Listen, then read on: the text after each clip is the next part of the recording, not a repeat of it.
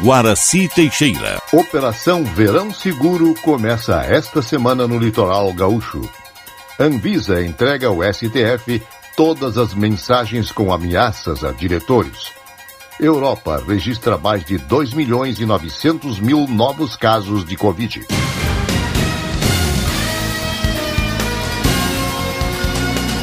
Estação da Notícia. A Brigada Militar e o governo do Rio Grande do Sul iniciaram neste final de semana a Operação Verão Seguro. Serão disponibilizados 700 guarda-vidas em todas as praias do litoral gaúcho até o dia 6 de março.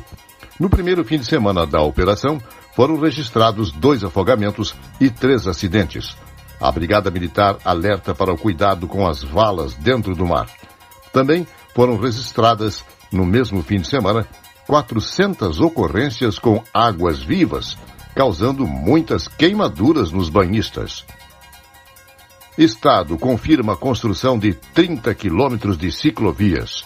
Repórter Christian Costa. O governo do estado deve construir 30 quilômetros de ciclovias nas estradas do programa RS Parcerias. Serão 10 quilômetros em cada um dos três blocos previstos no plano de concessão de rodovias fato inédito no país. Presidente da Frente Parlamentar em apoio ao ciclismo e ao cicloturismo na Assembleia Legislativa, o deputado estadual Issurcó do Progressistas comenta a iniciativa do Poder Executivo. É muito pouco perto do que a gente precisa, mas é um sinal de que abrimos uma porta. Abrimos uma, porta, uma porta da percepção da importância da valorização do ciclismo, da bicicleta, no nosso modal de mobilidade, que hoje só respeita o veículo automotor. Então, como eu disse, está muito aquém do que a gente busca. Esperamos que a nossa lei que está em tramitação na casa garanta que todas as rodovias tenham isso, que os novos projetos tenham, mas como eu disse, são 30 quilômetros de um começo de uma história que tem muito a ser cada vez maior nesse estado. A publicação do edital para a concessão de 271 quilômetros de rodovias estaduais do Bloco 3 deve acontecer até o final de dezembro,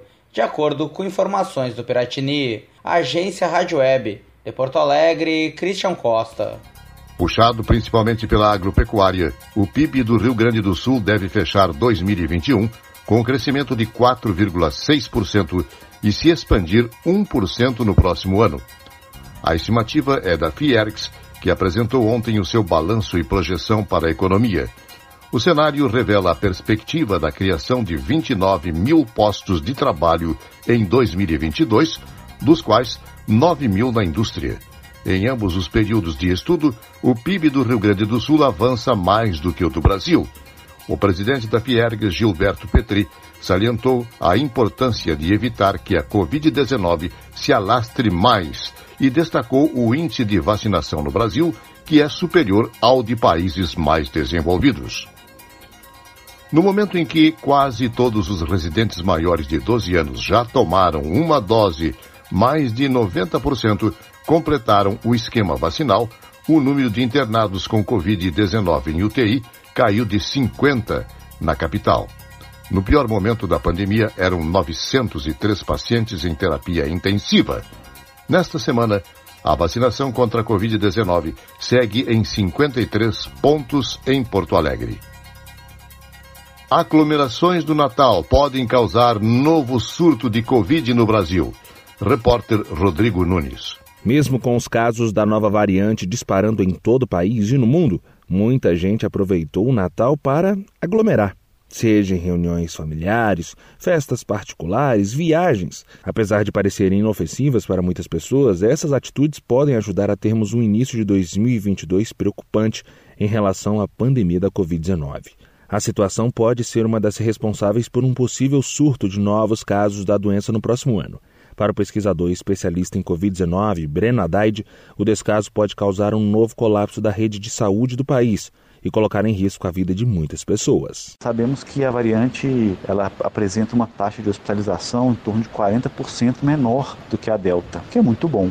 O problema é que, como ela é extremamente transmissível, em um espaço de tempo muito curto, é possível que exista um pico de contágio muito alto, que mesmo esses 40% representem uma quantidade expressiva para o sistema de saúde. O que é positivo é que a taxa de óbitos é baixíssima, mas sabemos que também a taxa de óbitos ser baixa está associada à capacidade de acomodar essas pessoas no sistema de saúde. Breno Haddad destaca ainda que o impacto dessas aglomerações de fim de ano deve ser sentido somente em janeiro mas em alguns locais onde a transmissão já é comunitária, como em Belo Horizonte, o ano novo já pode ser impactado. O impacto vai ser ao longo de janeiro mesmo. O que, vai subir e que vai chegar é inevitável. Porém, se for após o ano novo, é muito melhor ou menos pior. Para combater a nova variante, a dose de reforço já tem sido antecipada em diversas regiões do país.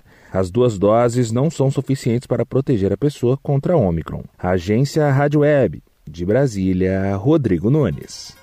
O Brasil anotou neste domingo 27 mortes por Covid-19 e o total de vidas perdidas desde o início da pandemia foi de 618.484.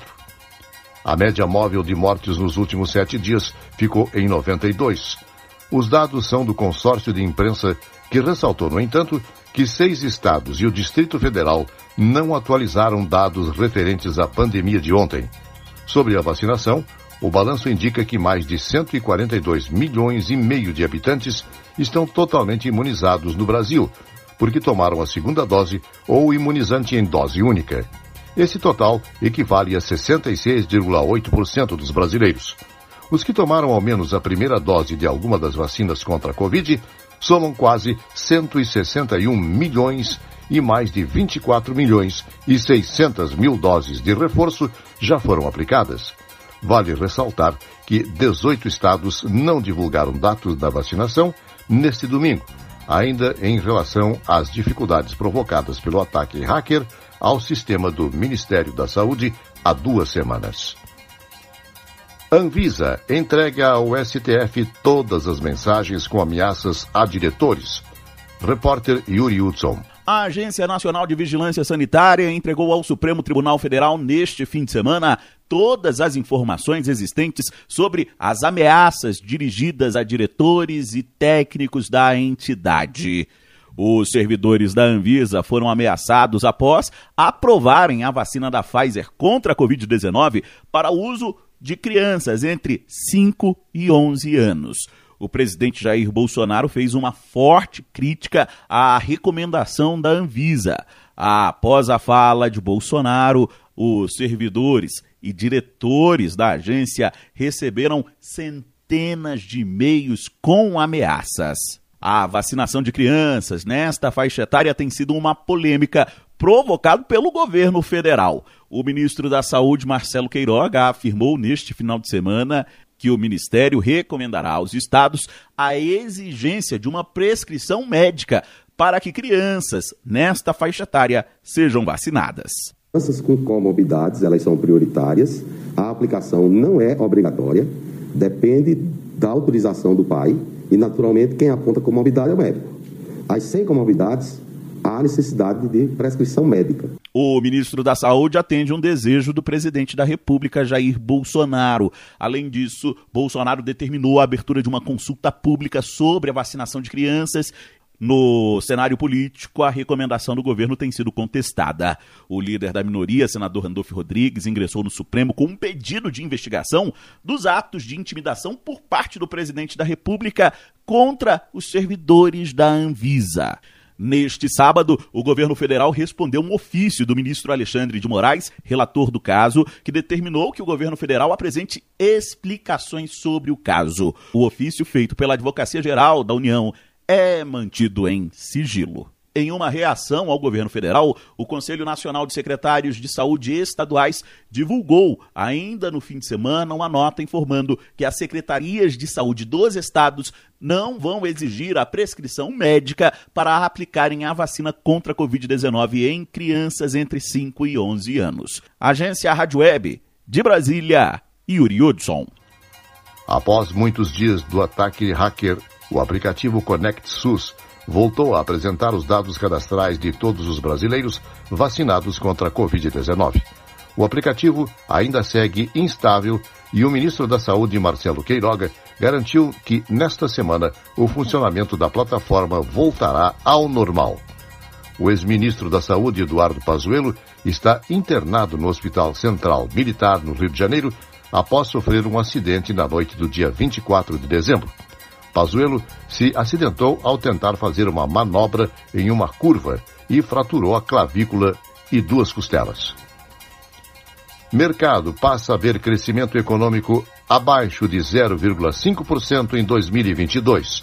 Repórter Rafael Ferri. As estimativas dos economistas para 2022, 2023 e 2024 não são das melhores. Os profissionais do mercado financeiro fizeram uma previsão após a divulgação do relatório Focus do Banco Central nesta segunda-feira. Para 2022, os analistas do mercado reduziram a previsão de alta do PIB de 0,5 para 0,42%. No começo deste ano, a previsão dos analistas era de uma alta de 2,5% para a economia no próximo ano ano. Para o economista da Universidade de São Paulo, Roberto Troster, a inflação acima de 10% no país preocupa principalmente a população mais pobre. Troster lembra que aqueles que não tiveram algum tipo de reajuste ficaram 10% mais pobres esse ano. Outra coisa que preocupa é que sim, nós vamos ter inflação alta o ano que vem e o outro.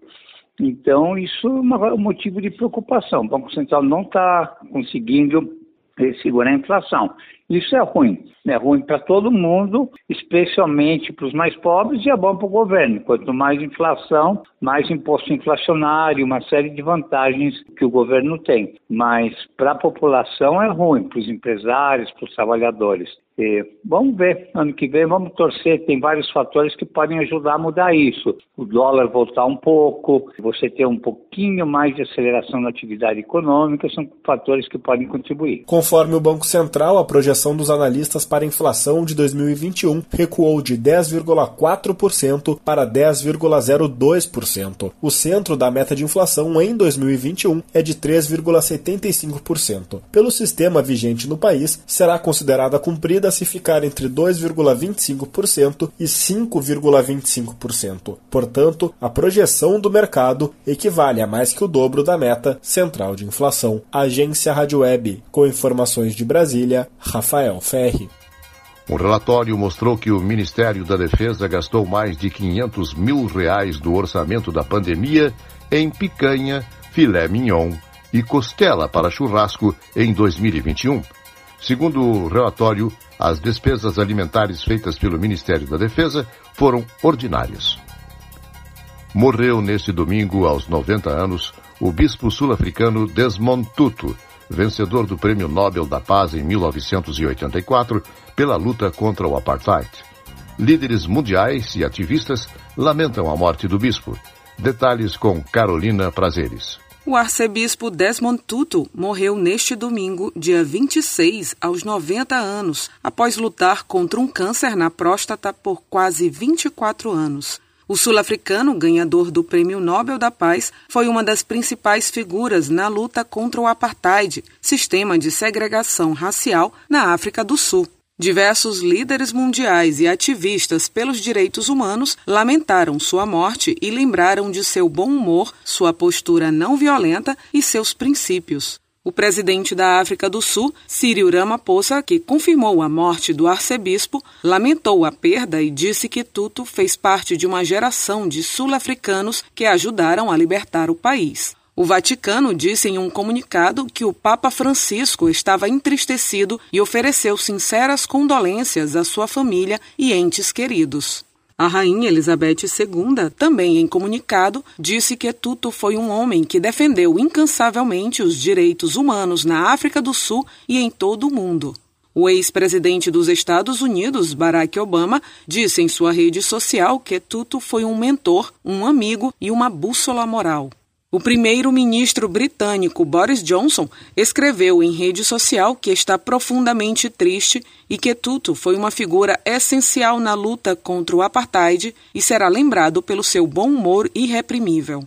O líder espiritual Dalai Lama disse que o arcebispo foi inteiramente dedicado a servir seus irmãos e irmãs pelo bem comum e que o trabalho dele foi uma inspiração para pessoas ao redor do mundo. Ativista pelos direitos humanos, o arcebispo anglicano falava sobre direitos da população LGBTQIA, mudanças climáticas, a ocupação do território palestino por Israel e diversos assuntos de importância mundial. Tuto deixa a esposa e quatro filhos. Agência Rádio Web, com informações da África do Sul, Carolina Prazeres. O Talibã determinou que todas as mulheres que forem viajar percorrendo uma distância acima de 72 quilômetros terão que estar acompanhadas de pessoas do sexo masculino e com a cabeça coberta por um lenço. O grupo extremista está adotando medidas rígidas como forma de opressão às mulheres muçulmanas. Europa registra mais de 2 milhões e 900 mil novos casos de Covid. Direto da Rádio França Internacional, Cristiane Capuchinho. E a Europa é a região do planeta com mais casos de Covid nos últimos sete dias. 2,9 milhões de casos, mais da metade daqueles identificados pelo mundo. Na Bélgica, o primeiro-ministro Alexander Kuh afirmou que o país pode adotar a vacinação obrigatória contra a Covid, como já fizeram a Alemanha e a Áustria. Na França, o presidente Emmanuel Macron e os ministros se reúnem hoje à tarde para discutir novas medidas de controle da epidemia e o homem preso no sábado após ter invadido o terreno do castelo de Windsor, residência da rainha Elizabeth, disse em um vídeo que pretendia assassinar a rainha. A informação foi publicada nesta segunda no tabloide britânico The Sun. O homem tem 19 anos e carregava uma besta, um tipo de arma medieval com flechas. Segundo ele, o atentado seria uma vingança por um massacre cometido em 1919 por tropas britânicas. De Paris, da RFI para a agência Rádio Web. Estação da Notícia, um serviço jornalístico da Rádio Estação Web. Noticiário geral da agência Rádio Web. Redação de notícias, Janaína Sabrito e Rogério Barbosa. Nova edição, amanhã, às 18h45. Fique agora com Melissa Johan e o programa Fábulas Encantadas. Boa noite.